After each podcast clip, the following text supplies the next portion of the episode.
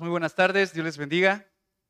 Es un gusto estar con, con ustedes y, y, siempre es una, una bendición el poder estar compartiendo la palabra y visitar hermanos que juntamente con nosotros se reúnen para alabar a nuestro Dios.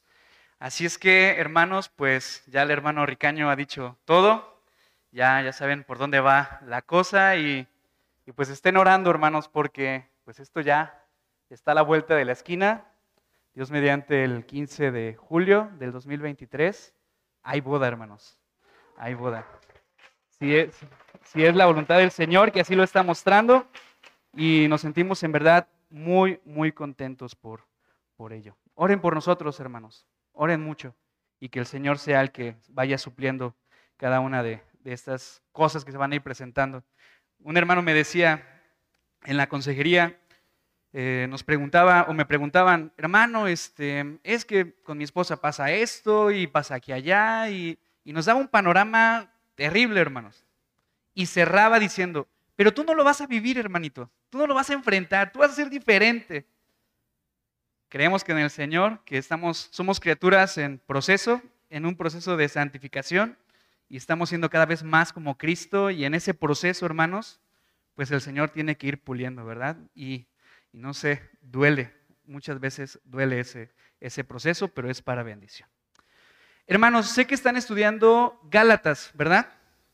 Y que ha sido un reto terminar este, este libro, pero eh, platicando con Ricardo, eh, él me decía, bueno, puedes pasar a compartir. Y antes de que escogieran el libro de Gálatas, decían que también estaba en mente el libro de Romanos, estar estudiando la carta de los Romanos. El Señor ha permitido que nuestra iglesia estemos estudiando Romanos. Ya estamos en el capítulo 6. Es de mucha bendición. Y hay algo muy curioso, hermanos. Gálatas y Romanos son muy parecidos. Romanos es una carta de amor. Y Gálatas es una carta que apunta a la exhortación, pero también en base al amor. Y eso es lo que vamos a estar estudiando, hermanos. La carta a los romanos. Tenga usted a la mano romanos. El tema se va a centrar en el capítulo 3, del versículo 21 al 31.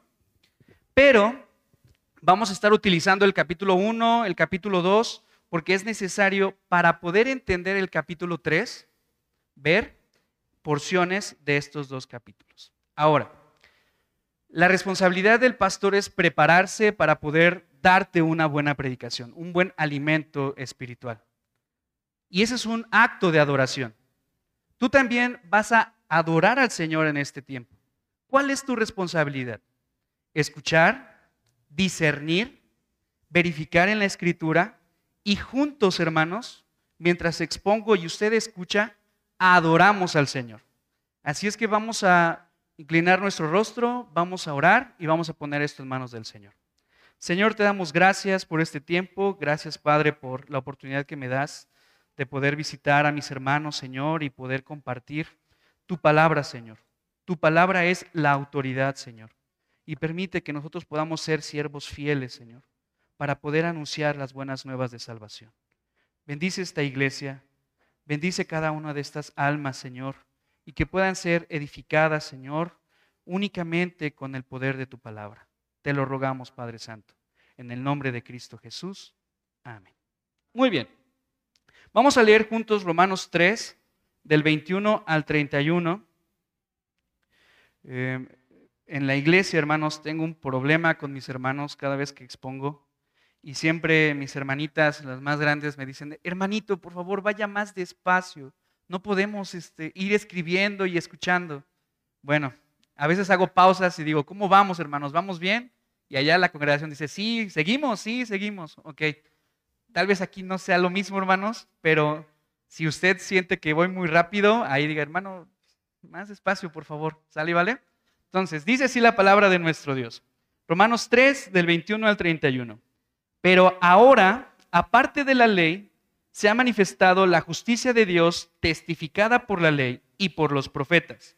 La justicia de Dios por medio de la fe en Jesucristo para todos los que creen en Él, porque no hay diferencia, por cuanto todos pecaron y están destituidos de la gloria de Dios, siendo justificados gratuitamente por su gracia, mediante la redención que es en Cristo Jesús, a quien Dios puso como propiciación por medio de la fe en su sangre, para manifestar su justicia, a causa de haber pasado por alto en su paciencia los pecados pasados, y con la mira de manifestar en este tiempo su justicia, a fin de que Él sea el justo y el que justifica al que es de la fe de Jesús. ¿Dónde pues está la jactancia? Queda excluida. ¿Por cuál ley? ¿Por la de las obras? No, sino por la ley de la fe. Concluimos pues que el hombre es justificado por fe sin las obras de la ley. ¿Es Dios solamente Dios de los judíos? ¿No es también Dios de los gentiles? Ciertamente también de los gentiles, porque Dios es uno y Él justificará por la fe a los de la circuncisión y por medio de la fe a los de la incircuncisión. Luego, por la fe, invalidamos la ley en ninguna manera, sino que confirmamos la ley. Muy bien. Nadie disputa, hermanos, que el apóstol Pablo escribió la carta a los romanos. Roma era la capital eh, más importante de lo que es el imperio romano. Y en la época del apóstol Pablo existían aproximadamente un millón de habitantes, pero en su mayoría eran esclavos. Roma era una ciudad importante. Y este libro, hermanos, o esta carta más bien, es una carta de doctrina. ¿Qué significa esto? Contiene enseñanzas prácticas para la vida del cristiano. ¿Cómo hay que agradar a Dios? ¿Qué es la salvación? ¿Qué es la justificación, la santificación? Incluso temas difíciles como la predestinación se ven mostrados en la carta de Romanos. Pero, si se dan cuenta, no es un libro histórico, ¿cierto? Vemos libros históricos como del Antiguo Testamento, pero es necesario conocer historia. ¿Por qué? ¿Qué elementos utiliza el apóstol Pablo? Utiliza la vida de Abraham, la vida de David, la vida de Adán, de Sara, de Rebeca, de Jacob, de Faraón, para poder ir ilustrando sus enseñanzas. Así es que, si estás leyendo Romanos, tienes que darte una vuelta por el Antiguo Testamento, tienes que ver ese panorama del Antiguo Testamento para poder sacarle el mayor provecho a esta carta. Ahora, ¿cuál es el tema principal de la carta de Romanos? Y ese es el título del sermón. Justicia. Justicia es el camino a la reconciliación con nuestro Dios. Y en eso se centra, hermanos, la carta de Romanos. ¿Qué es la justicia? Esta gloriosa verdad, hermanos, que Dios justifica por gracia a pecadores culpables, condenados, es únicamente a través de la fe en Jesucristo. Amén. Ahora, este libro es muy importante y si lo vemos a, lo largo de la historia del cristianismo, juntamente con Gálatas, la Iglesia Católica, hermanos, alteró estas enseñanzas. Y fue Martín Lutero quien empezó a estudiar estas dos cartas y al encontrar estas enseñanzas claras y prácticas para la vida del cristiano, él le llamó, es Romanos juntamente con Gálatas, donde encontramos el evangelio más puro. ¿Qué significa esto? Más claro, más comprensible. Y es necesario, hermanos, porque si no entendemos el concepto de salvación, justicia, no podríamos incluso llamarnos cristianos. No podríamos estar seguros que nuestra fe está depositada en nuestro Señor. Es importante estudiar estas dos cartas. Ahora, algo que vamos a encontrar en esta carta, en el capítulo 1, es que Pablo tiene ganas de conocer la iglesia. Pablo no había visitado esta iglesia, no conocía a las almas de esta iglesia. Así como nosotros, a lo mejor muchos de ustedes no me conocen, pero hay algo que nos une en amor y es Cristo. Y así como Pablo vemos en el capítulo 1 que empieza a hablar acerca de las ganas de poder ir, visitarlo, ser de bendición, al mismo tiempo que la iglesia sea de bendición para él. Ese es el ánimo con el cual el día de hoy tú y yo nos vemos. Si existe amor entre nosotros, es por la obra de Cristo, por ese eh, común denominador que es nuestro Señor Jesucristo. Y vamos a encontrar un principio aquí, hermanos. Primero, ¿qué deseaba Pablo para esta iglesia? ¿Deseaba su edificación? ¿Deseaba que él pudiera juntamente con la iglesia crecer en amor, crecer en conocimiento? Y Pablo sabía, a pesar de no conocerlos, que la necesidad principal de cada creyente es la importancia de tener una comprensión adecuada del Evangelio y cuáles son sus implicaciones. Hermanos, en efecto, Pablo amaba el Evangelio, amaba al Señor Jesús y por consiguiente amaba a la iglesia. ¿Notas el principio que encontramos aquí? Si amamos a Dios, por consiguiente, amamos a la iglesia. No existe un creyente que diga, amo al Señor, pero no amo a la iglesia. Pablo no los conoce, están muy lejos de distancia. Pero si hay algo que les caracteriza es ese amor en Cristo. Y eso es muy importante. Pablo amaba a Cristo con tanta pasión que quería que fuera Cristo conocido, amado, glorificado en todas las naciones. Y esa era la pasión que consumía y controlaba el corazón del apóstol Pablo. Aquellos que aman a Cristo con pasión, hermanos, aman apasionadamente a la iglesia por la que Él murió. Cristo murió por ustedes, que son la iglesia. Cristo murió por nuestra iglesia. Y por lo tanto somos almas valiosas para el Señor. Ahora, punto número uno del sermón, hermanos. ¿Cómo era la iglesia? Una gran iglesia. Capítulo 1, versículo 8. Dice, primeramente doy gracias a, a mi Dios mediante Jesucristo con respecto a todos vosotros de que vuestra fe se divulga por cuántas partes? ¿Por todo? El mundo. Porque testigo me es Dios a quien sirvo en mi espíritu en el Evangelio de su Hijo, de que sin cesar hago mención de vosotros siempre en mis oraciones, rogando que de alguna manera tenga al fin, por la voluntad de Dios, un próspero viaje para ir a vosotros. En primer lugar, hermanos, la iglesia de Roma era una iglesia grande. Era una gran iglesia. Y lo vamos a ver del versículo 8 al versículo 17.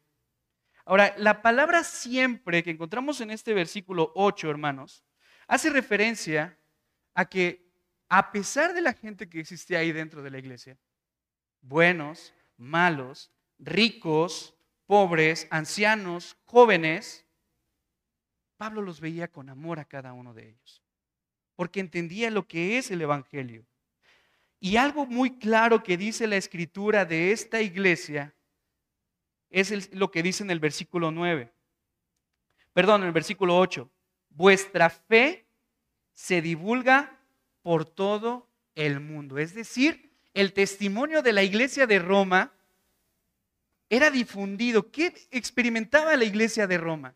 ¿Cómo vivía? Ahora, si nosotros vemos esta iglesia y dónde está situada esta iglesia, amados hermanos, al igual que la iglesia de Corinto, era una cuna de pecadores, donde abundaba el pecado, donde había inmoralidad, borracheras, idolatría, avaricia, libertinaje, glotonería, corrupción, carnalidad, desenfreno, materialismo, disolución, orgullo, egoísmo. Y a pesar de ser la cuna de todas estas cosas, hermanos, esta iglesia era grande porque su fe en el Señor Jesús se divulgaba por todo el mundo. Estos creyentes estaban sirviendo a Cristo, trabajando diligentemente al Señor, no importa cuán inmoral, cuán bajo, contaminado, corrupto sea una sociedad, amado hermano, así como la iglesia de Roma, nuestra fe debe de ser divulgada por todo el mundo. Debemos estar firmes en Cristo. Es que el país está terrible. La corrupción, la delincuencia. Amados hermanos, nuestra fe no está depositada en un presidente, en una organización, en algún movimiento. Nuestra fe está depositada en Cristo. Sea que estés en este país, sea que vayas al extranjero por negocios, por placer, nuestra fe debe de ser divulgada por todo el mundo. Dice Romanos 16, 19, apuntando a esta iglesia, pero todos saben que ustedes son obedientes al Señor. Esto me llena de alegría. Quiero que sean sabios para hacer lo que está bien y sigan siendo inocentes en cuanto a toda clase de mal. Estoy leyendo la nueva traducción viviente. ¿Qué era lo que hacía que esta iglesia fuera grande? Bueno, nosotros podemos ver en el versículo 16, porque no me avergüenzo del Evangelio, porque es poder de Dios para salvación a todo aquel que cree, al judío primeramente y también al griego. Porque en el Evangelio la justicia de Dios se revela por fe y para fe, como está escrito, mas el justo por la fe vivirá. ¿Qué está diciendo el apóstol Pablo aquí? El apóstol Pablo no está diciendo que le da miedo salir a la calle con su Biblia en mano. El apóstol Pablo está diciendo que él no se avergüenza intelectualmente del Evangelio. Tiene el conocimiento necesario, hermanos, para dar defensa de su fe, para poder enseñar estas verdades divinas de parte de nuestro Dios. Él quiere ese poder para la iglesia misma. La iglesia lo está adquiriendo porque lo ve mostrado en su fe. Y esto, hermanos, no depende de la cantidad de personas, sino de la fe y del, en base al conocimiento que tenemos en cuanto al ser de Dios. ¿Qué significa esto?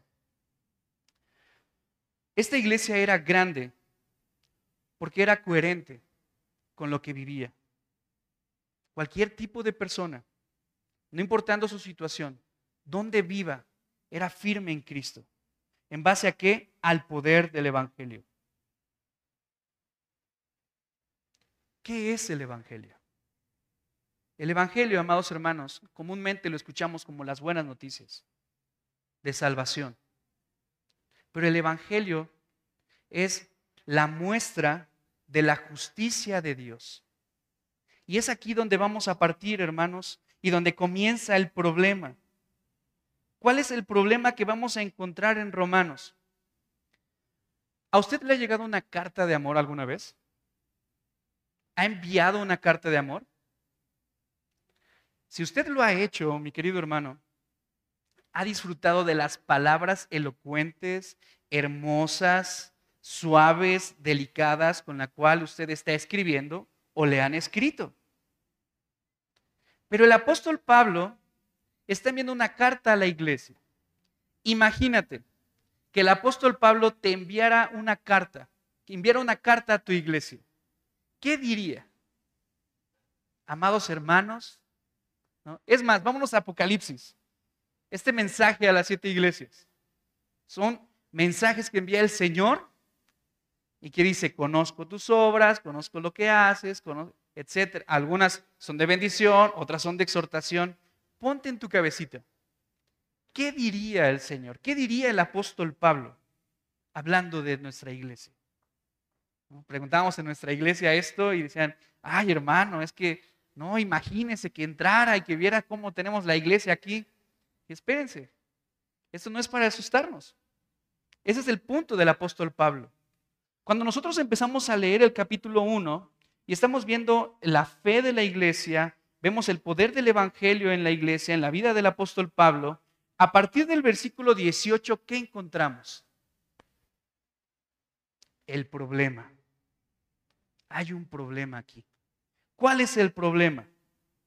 Es un problema invisible, es un, es un, problema que no se puede tocar, es un problema que no puede verse a simple vista, es decir, que sea un objeto, es un problema moral, porque la ira de Dios se revela desde el cielo contra toda impiedad e injusticia de los hombres que detienen con injusticia la verdad porque lo que de Dios se conoce les es manifiesto, pues Dios se lo manifestó, porque las cosas invisibles de Él, su eterno poder y deidad, se hacen claramente visibles desde la creación del mundo, siendo entendidas por medio de las cosas hechas, de modo que no tienen qué? Excusa. ¿Excusa de qué? Pues habiendo conocido a Dios, no le glorificaron a Dios ni le dieron gracias. Habla de la iglesia, quiero visitarlos, quiero estar con ustedes, pero hay un problema aquí. Y es un problema moral. Nuestro Dios es un Dios moral. No es visible, es espíritu, el Señor, pero Dios ha mostrado que todo hombre tiene un problema eterno, y perdón, interno, espiritual. Es un asunto de bien y mal, de verdad o mentira, de justicia o de injusticia. El problema básico del hombre, mi querido hermano, y que vamos a encontrar en el capítulo 1, el resto del capítulo 1, y no lo vamos a estudiar, como les digo, estuvimos estudiando bastante tiempo esto, es que Dios requiere justicia. Dios requiere justicia.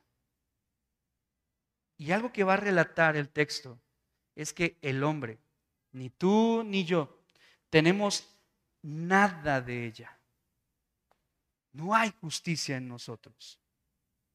¿Quién nos puede salvar de Dios? Solo Dios. En segundo lugar, ¿cuáles son estas malas noticias? Las malas noticias. Digo, estamos haciendo saltos, hermanos, muy grandes. Lo que se está mostrando a partir del versículo 18 es la maldad del hombre. Y lo que se requiere es justicia, que seamos santos, que seamos justos delante de Él. Y Pablo nos comprueba, amados hermanos, que estamos desprovistos de ellos. ¿Has leído todo el, resto del capítulo 1 de Romanos 1? ¿Todo el resto? ¿Qué es lo que dice el texto? Por lo cual Dios también los entregó a qué? Inmundicia, concupiscencia de sus corazones, deshonraron entre sí sus propios cuerpos, cambiaron la verdad de Dios. Vámonos al versículo 28. No aprobaron tener en cuenta a Dios, Dios los entregó a una mente reprobada, hacer cosas que no convienen, estando atestados, dice, de toda injusticia, fornicación, perversidad, avaricia, maldad, llenos de envidia, homicidios, contiendas, engaños, malignidades, murmuradores, detractores, aborrecedores de Dios, injuriosos, soberbios, altivos, inventores de males, desobedientes a los padres, necios, desleales, sin afecto natural, implacables, sin misericordia, quienes habiendo entendido el juicio de Dios, que los que practican tales cosas son dignos de qué? de muerte. La única cosa que necesitamos, que es justicia, no lo tenemos. ¿Te identificas con esa porción del texto? ¿Hay algo que tu corazón, tu personalidad, tu forma de ser sea congruente a lo que está diciendo el texto?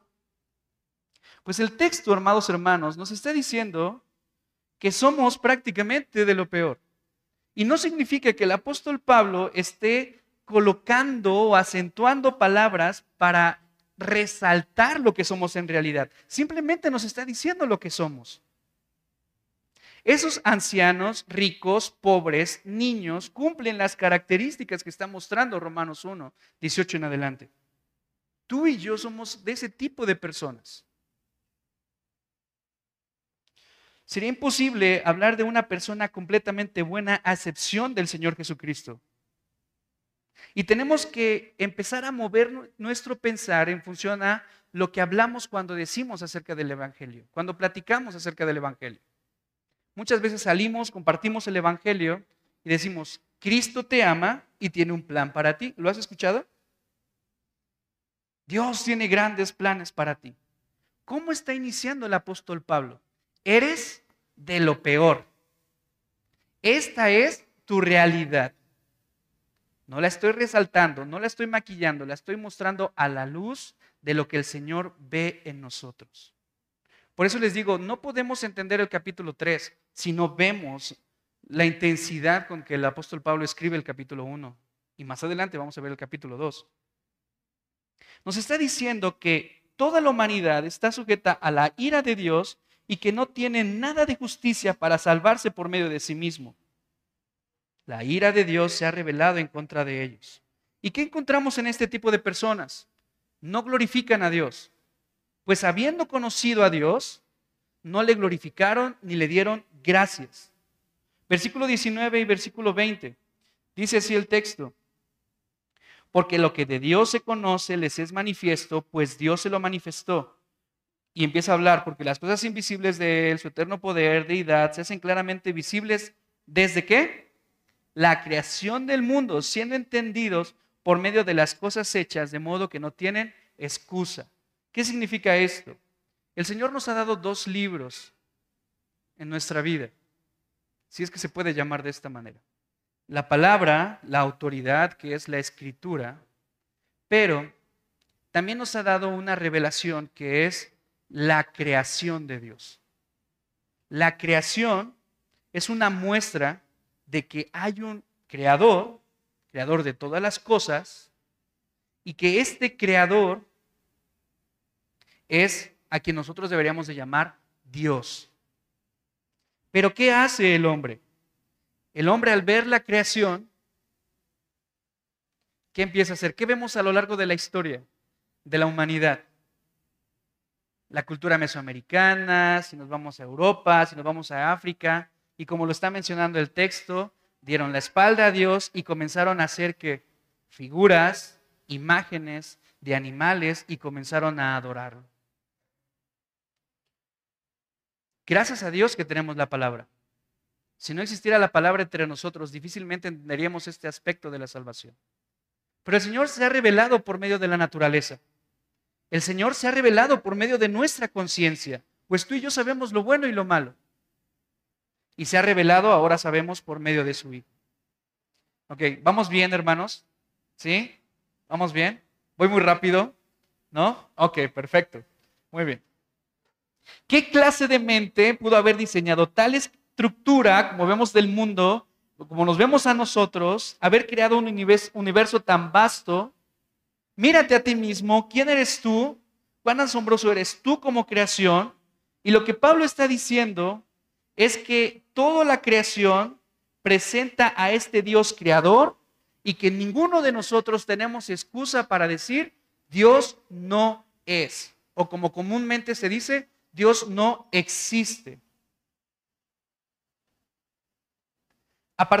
no solamente se aparta de Dios, sino que se revela delante de Dios. Versículo 21 al 23, dice el texto, no glorificaron a Dios ni le dieron gracias, sino que se envanecieron en sus razonamientos, en su necio corazón fue entenebrecido, profesando ser sabios se hicieron necios y cambiaron la gloria del Dios incorruptible en semejanza de imagen de hombres, corruptibles, de aves, de cuadrúpedos y de reptiles. ¿Qué ha hecho el hombre, amado hermano? El hombre le ha dado la espalda a Dios, no glorifica a Dios, se ha apartado de Dios. Y esto, amados hermanos, ha hecho que Dios los entregara. ¿Ya vieron esa parte del texto, versículo 24? ¿Cómo es que surge este apartarse de Dios, amados hermanos? Bueno, antes de hablar de este aspecto de que Dios los entregó, tenemos que hablar acerca de la teología de Satanás. ¿La has escuchado alguna vez? ¿Qué dice la teología de Satanás? Mira, detente. Realmente esto no es una caída, es un subir al nivel de Dios. Dios te está engañando, yo te ofrezco libertad. Dios dice que la vida solo se halla aquí en el huerto, hablando del huerto del Edén. La vida la encontrarás por comer de ese fruto. Esas fueron las palabras de una manera distinta de lo que Satanás le dijo a Adán. ¿Y qué fue lo que hizo Adán? ¿En dónde depositó su fe? ¿En las palabras de un Dios verdadero o en esta teología diabólica? Escuchó su corazón, como algunos dicen, escucha tu corazón, la fuerza de ti mismo. Ejerció su voluntad, como algunos dirían, tu libre albedrío. Y en ese acto creyó más en el acusador que en el propio Dios cae, desobedece, pone en juicio, en duda la palabra de Dios. Y esto, mi querido hermano, fue trascendental. A partir de este acto de desobediencia, todos se apartaron del Señor. ¿Son malas noticias? Claro que sí. Estamos empezando con malas noticias. Y esto es terrible. Ahora, esta desobediencia cayó en todos los hombres y noten la ironía de este intercambio. El hombre, utilizando su propia sabiduría, se equivocó y se vuelve más necio y más necio, elevando el cambiando el orden de la creación. Ahora yo como creación, yo ejerzo, ejerzo una autoridad mayor que el creador. Ahora son mis leyes, ahora son mis reglas, ahora es mi propia autonomía, no dependo de ti. Yo puedo hacer lo que yo quiera, tengo la libertad de hacerlo. Y se convierte el hecho de tener una relación de hijo y padre con una relación de trabajador. Si yo me esfuerzo, si yo hago mis propias cosas, si yo hago a, como, a mi forma de pensar, recibiré el pago que creo que me corresponde. Esto es triste, hermanos, porque todos somos así. Y lo que dice el Señor es, por lo cual Dios los entregó. Versículo 24, 26 y 28 vamos a encontrar esta expresión, los entregó. Y esto habla de la naturaleza caída. ¿Te has preguntado qué significa esta expresión, Dios los entregó? ¿Será que realmente hay un poco de verdad en esa teología satánica de decir, no, es que Dios es un tirano, es que Dios es alguien que te quiere ocultar cosas que te van a hacer bien? No, amados hermanos. Nosotros como hombres y mujeres, cuando vemos esta expresión, significa que somos como un carrito colocado en una pendiente y que simplemente lo que el Señor hizo es soltarnos y dejó que ese carrito por inercia cayera. Y eso es lo que está diciendo el Señor aquí. El Señor los dejó hacer lo que, lo que su corazón les dictara. Y comienza el Señor a hablar de todas estas cosas terribles que el corazón del hombre empezó a maquinar. Amados hermanos, estas noticias son terribles, porque hasta este momento el Señor no te ha soltado. Es decir, el Señor no te ha entregado. ¿Qué significa esto? Imagínate que el Señor te suelte y que dé rienda suelta a lo que hay en tu corazón. ¿A qué estarías eh, potencialmente activo a hacer? No, hermano, es que yo no haría nada malo. No te preocupes, hay muchas cosas, elementos que te detienen. Tu familia, la sociedad, las leyes de este país, el Señor mismo. Pero si el Señor nos soltara, nuestro corazón haría tantas cosas terribles que ni siquiera nosotros pudiéramos imaginarnos, amados hermanos. A lo mejor ha pasado por tu cabeza, a lo mejor lo has soñado, lo has, te ha pasado así desapercibidamente aquí en, en tus pensamientos. Pero mi querido hermano, cuando nosotros empezamos a ver que Dios los entregó a la inmundicia, que Dios los entregó a pasiones vergonzosas, que más adelante que Dios los entregó, lo vemos en el versículo en el versículo 28, a una mente reprobada. Estamos viendo elementos tales como cuáles, tales como inmoralidad sexual, donde ya no es suficiente el hecho de que haya una satisfacción entre un varón, entre una mujer, sino ver más allá, aberraciones terribles. Este aspecto de la homosexualidad es una evidencia de que Dios los ha entregado a una mente tan reprobada al hombre son actos subhumanos, como subanimales estamos pecando y pecando y disfrutándonos de este pecado en nosotros, que surge no de las circunstancias de alrededor, que surge de nuestro corazón. Y que es muy claro, amados hermanos, que cuando Dios nos entrega a nuestros propios deseos, no hay profundidad a la cual no podemos llegar.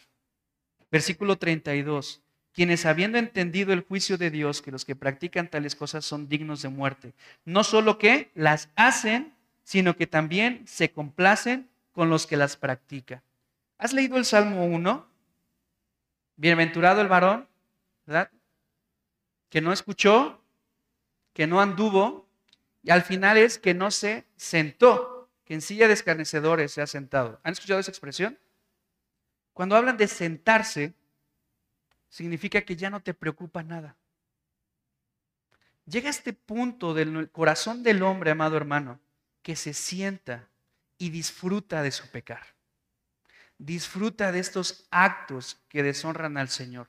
Se sienta plácidamente y no le interesa que esté atentando contra la justicia de nuestro Dios. Ese es el corazón del hombre. Ese es el corazón tuyo, mío, antes de conocer al Señor. Pero tú dirás, Dios me libre. Dios, qué bueno que Dios me quitó de esa inmundicia, qué bueno que Dios me quitó de esa eh, situación reprobada, qué bueno que el Señor no me hizo como el pecador de allá afuera, pero entramos al capítulo 2. ¿Y qué dice el capítulo 2? Por lo cual, eres inexcusable, oh hombre, quien quiera que seas tú que juzgas, pues en lo que juzgas a otro, ¿qué dice? Te condenas a ti mismo. Este mensaje empieza ahora directo para los religiosos, hermanos. Ya vimos el hombre natural, pecaminoso, perverso. Y cuando escuchan este mensaje en la iglesia, su reacción es, gracias Señor que yo no soy como ellos. Y Pablo dice, espérate, estás dentro también. La religión más cercana a Dios, dicen algunos teólogos, que es la religión judía. Y los judíos estaban escuchando estas palabras y decían entre sí, gracias a Dios que soy judío, gracias a Dios que soy parte del pueblo escogido de Dios. Pablo dice, no. ¿Cómo lo podemos aterrizar al día de hoy? Gracias a Dios que soy de la iglesia bautista Alfa y Omega. Gracias a Dios que soy de la IBE. Gracias a Dios que tengo a mis pastores. Espérate, eres inexcusable, dice el versículo 1 del capítulo 2. ¿En qué posición se encuentran los judíos en estas malas noticias? ¿En qué posición se encuentra la iglesia bautista, presbiteriana, bíblica ante estas noticias? Amados hermanos, también va para los religiosos. La causa de Dios es contra el religioso cristiano. Y esto comprende dos puntos. El religioso, amado hermano, dice profesar esta religión, pero tristemente no vive lo que profesa. Y ese es otro punto que empieza a abarcar el apóstol Pablo. El apóstol Pablo empieza a hablar a aquellos religiosos que dicen, si tú tienes tu Biblia en casa, si la lees, si vas los domingos a la iglesia, si reconoces la palabra de Dios, eso no es suficiente porque eso no es lo que quiere el Señor. Descansa en el hecho esta persona religiosa en que dice, pues yo voy a la iglesia, yo tengo mi Biblia, yo te procuro leerla, Veo todos los videos en YouTube de todos los predicadores famosos. Pero amados hermanos, a pesar de que profeses, que digas que eres cristiano, que digas que vayas a la mejor iglesia, que conozcas la voluntad de Dios, eso no es lo que el Señor demanda. El Señor demanda que vivas lo que crees. Y si no vivimos, hermanos, y, somos, y no somos congruentes con lo que decimos creer, únicamente estamos siendo personas que creemos ser guía de ciegos, como lo dice el versículo 19, que creemos ser maestros de niños, pero al final de cuentas no lo somos, y estamos autoengañándonos a nosotros mismos porque solamente estamos mostrando una fachada de lo que creemos ser, pero nuestro corazón sigue impregnado de toda cantidad de perversidades. ¿Se entiende el punto? Por lo tanto, mi querido hermano, el apóstol Pablo empieza a decir, tú que enseñas a otro, ¿no te enseñas a ti mismo? Tú que predicas que no has de hurtar, ¿hurtas? ¿Tomas lo que es de otros? Si robas, ¿qué, derecho tiene, tienes de decir a otros que no deben de robar? ¿Tú que dices que no has de adulterar, adulteras? ¿Tú que abominas los ídolos, cometes sacrilegio. ¿Qué significa esto? Eh, romper el compromiso de adorar al Señor. Amado hermano, tú le das lo que le corresponde al Señor. Y no estamos hablando de los diezmos y ofrendas. Estamos hablando de tu consagración, tu tiempo, tu energía, tus diezmos para dárselo al Señor. Aguas, porque podemos caer en la religiosidad. Nadie tiene excusa está la creación de Dios, está en la conciencia para el hombre natural. Para el religioso, ¿Qué se nos ha dado a nuestra iglesia? ¿Qué, es lo más valioso que tienes en tu iglesia? La palabra de nuestro Dios. Ya se te dio, ya la estás escuchando, ya la estás meditando, ya la estás profesando, ya la estás viviendo. Pero hazte esa pregunta. ¿Cuál es tu posición el día de hoy delante del Señor? El Señor no va a salvar a los, bautistas. El Señor no va a salvar a los presbiterianos por el simple hecho de ser una denominación. El Señor va a salvar a cada creyente genuino que ha comprendido el glorioso Evangelio. No que viva una vida religiosa. Y esto es muy importante. Porque el judío, hermanos, creían ser los más cercanos a Dios. Y ahora Pablo los está exhortando en el capítulo 2. ¿Cómo estamos delante de nuestro Dios? Tú que te jactas de la ley, y que hoy podemos centrarlo en la Biblia, con infracción de la ley, ¿deshonras a Dios? ¿Deshonramos a Dios cuando hablamos de su palabra? Eh, hablando de, lo hablo, lo hablo bien, pero no vivo lo que estoy hablando. Deshonramos a Dios delante de los hombres haciendo que el nombre del Señor sea blasfemado. ¿Qué significa esto? Hazte esta pregunta. ¿Qué piensan las personas a tu alrededor acerca de Dios? ¿Qué ven en ti? ¿Ven una congruencia con el Evangelio? Aguas, porque podemos caer en esa religiosidad. Y hemos escuchado comentarios muchas veces de, ¿y eso que es cristiano? ¿Y eso que lleva una vida eh, consagrada al Señor? Y eso, amados hermanos, la sociedad dice, no importa lo que digan de ti, a nosotros sí, porque estamos dando testimonio del Señor. ¿Son malas noticias? Sí. Ni el religioso, ni el hombre natural. Y vámonos por otra área. Bueno, ¿qué hay de la voluntad, hermano? Voy a echarle ganas y voy a cambiar y me voy a esforzar para obedecer a Dios. Voy a cumplir la ley de Dios. ¿Quieres que hablemos de voluntad? ¿Qué dice el versículo 19 y el versículo 20 del capítulo 3? Vamos a hacer un salto ya al capítulo 3. Pero sabemos que todo lo que la ley dice, lo dice a los que están bajo la ley, para que toda boca se cierre y todo el mundo quede bajo el juicio de Dios ya que por las obras de la ley ningún ser humano será justificado delante de él, porque por medio de la ley es el conocimiento del pecado.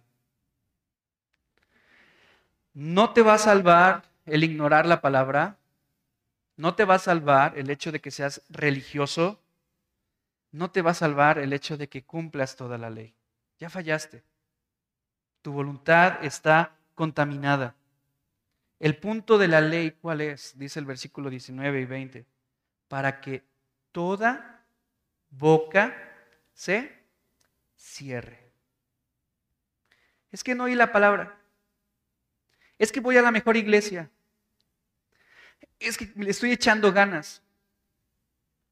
¿Son malas noticias? Sí. No podemos hacer nada por nosotros mismos para ser salvos. Hermanito, ¿cómo vamos de tiempo? ¿Sí? ¿Vamos bien, hermanos? ¿Podemos pasar al punto 3? ¿Sí? ¿Seguimos? Ok, perfecto. Ya vimos las malas noticias, pero que gracias a Dios que no se queda así. ¿Te han compartido así el Evangelio? ¿Te imaginas llegar y, y poner, colocarte con una persona y decir, bienvenido, te voy a decir el Evangelio. Eres una persona inmoralmente este, corruptible, eres una persona pecadora, eres una persona mala, eres una persona eh, totalmente depravada. Te irías corriendo. Saldrías huyendo, esa, saldría huyendo esa persona. Hay iglesias que dicen, no les hables del pecado porque los vas a asustar, los vas a ofender. Así empezó Pablo. Y ese evangelio ha prevalecido hasta el día de hoy vamos a disfrutar el capítulo 3. Versículo 21 al 31, ya lo leímos. Pablo ha sido el procurador para el caso de Dios. Y estamos viendo aquí, amados hermanos, que no tenemos excusa, se nos ha quitado toda palabra, toda ocasión para poder nosotros hablar y decir, es que, es, y es que si hago esto, y es que lo otro, nada, somos pecadores completos, pecadores totales, totalmente depravados, y no hay cosa buena en nosotros. Y bajo esta verdad, amados hermanos, vamos a encontrar un cielo vacío. Porque no podemos salvarnos.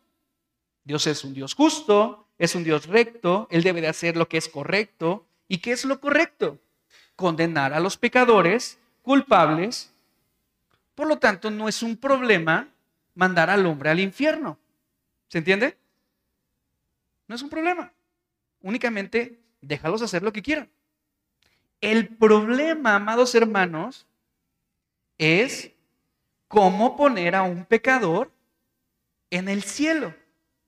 Ese es el problema. Y ser justo al hacerlo. Le estamos agregando todavía más.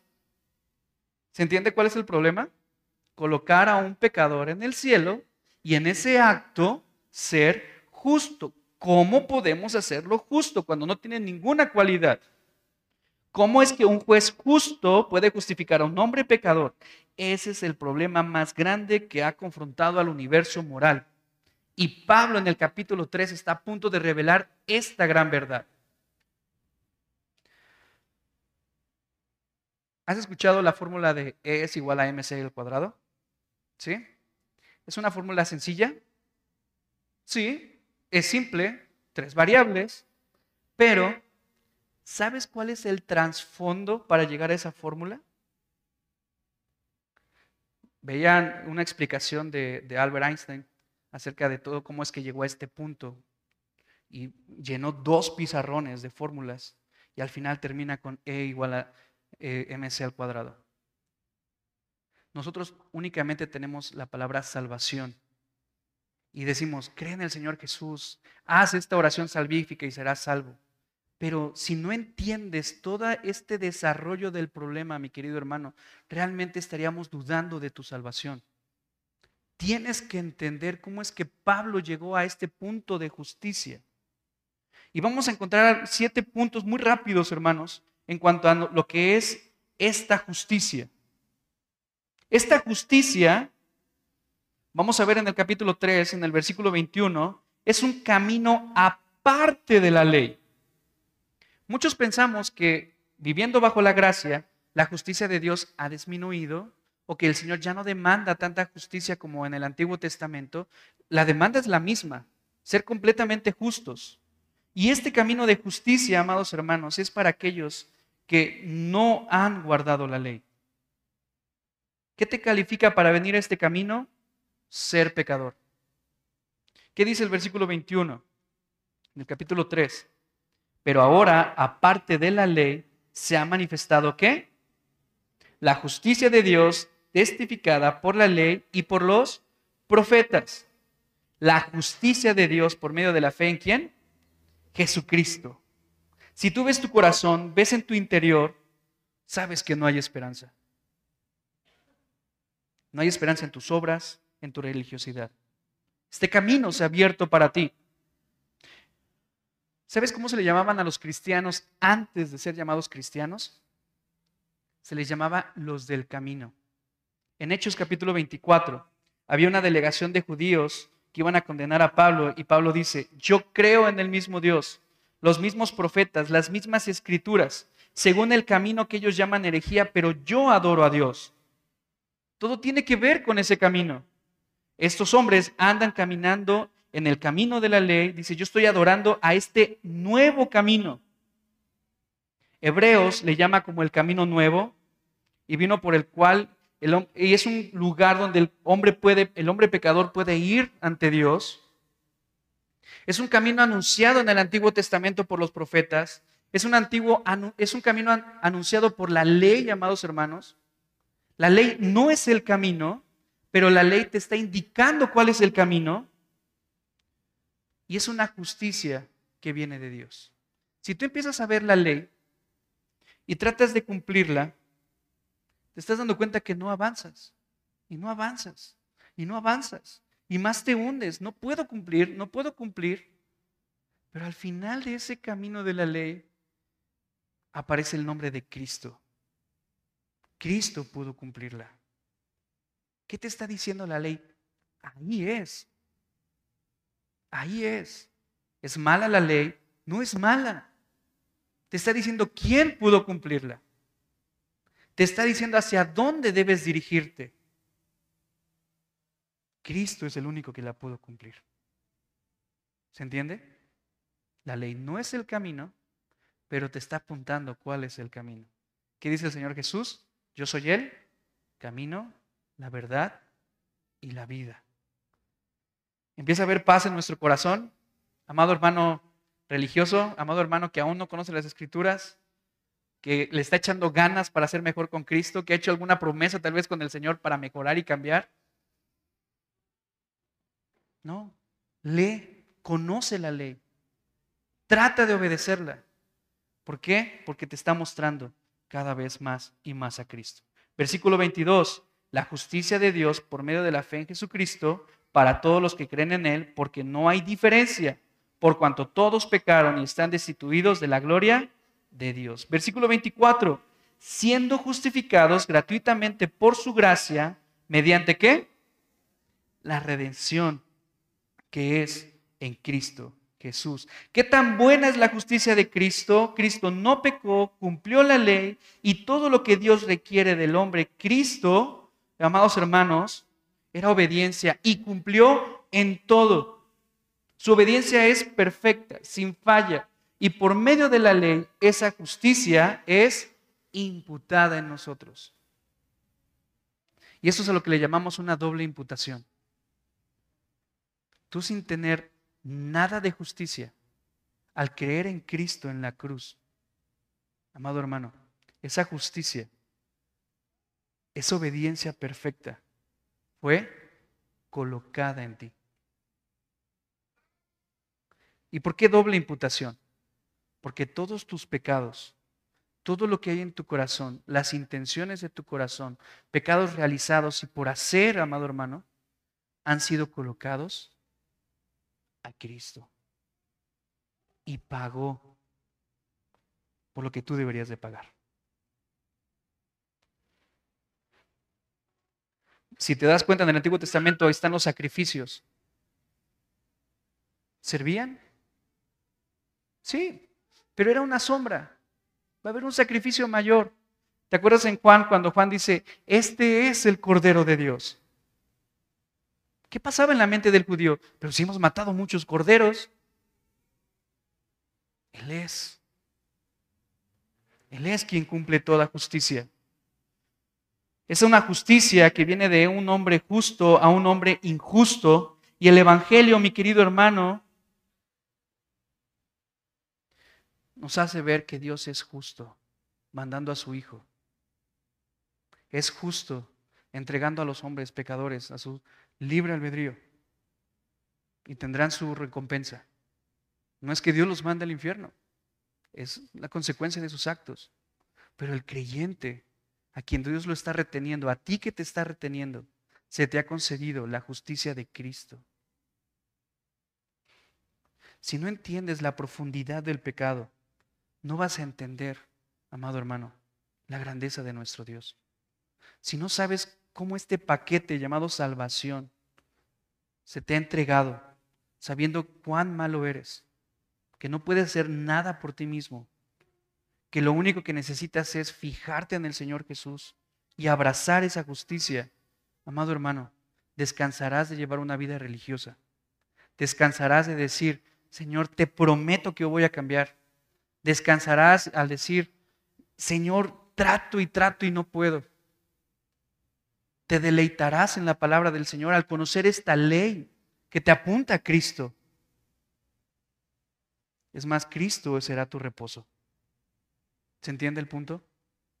Amados hermanos, puedes estar seguro que cuando la muerte toque a tu puerta, puedes ir a la presencia de Dios. No porque estés congregado en esta iglesia o asistas a nuestra iglesia o cualquier otra iglesia. Tienes que estar firme en saber que Cristo es tu Señor y Salvador. Tienes que mirar, amados hermanos, únicamente esta obra gloriosa del Salvador. Y por cada mirada que ves el pecado, tienes que ver diez veces la cruz. Únicamente por Cristo, únicamente por la fe, únicamente por gracia. ¿Qué es gracia?